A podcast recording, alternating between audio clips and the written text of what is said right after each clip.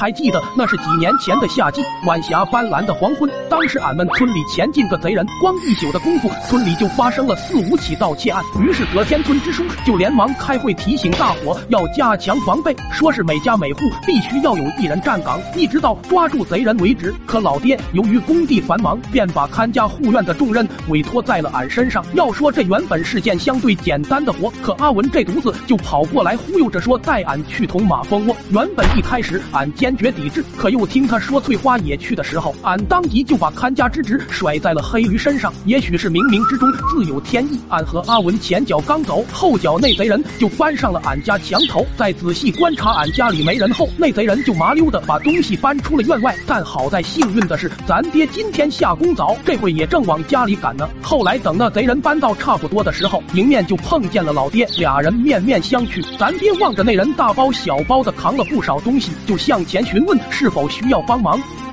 咱只要这个价。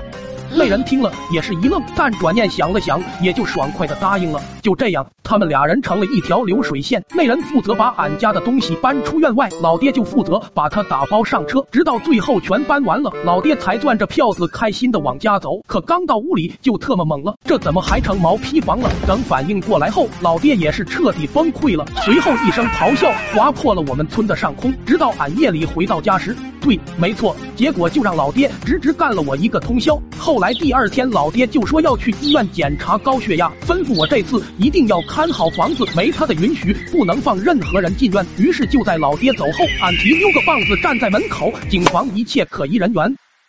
可这无聊的时间还没过一个早上，村支书就火急火燎的赶到了俺家，说是憋不住了，要借卫生纸。但俺连忙解释说，老爹不让任何人进。可村支书这马上就要露头了，哪还管得了这些？随即直冲冲的就闯进了院子。我你妈，这明显就是不听劝啊！随后俺冲上去一棒子就给支书放倒了。接着就在俺琢磨着该怎么处理支书躯体时，三叔也刚好从院外路过，他一眼就看到了地上挺尸的支书，还以为出啥事了呢，随即也。朝着院里就冲了进来，结果下一秒，俺家院子里又多了一个躯体。后来这一动静又惊动了隔壁老王叔，他一下就懵了，什么情况啊？于是老王头也屁颠屁颠的跑了过来。当时他正检查着两名躯体呢，我就在旁默默叹了口气，没办法，朝着这老登又抡了一下。可结果却没料这一下抡到了王叔的老腰上，疼得他一声卧槽就站了起来。你有病吧？抽我腰子干啥玩意？这一下我也有些尴尬。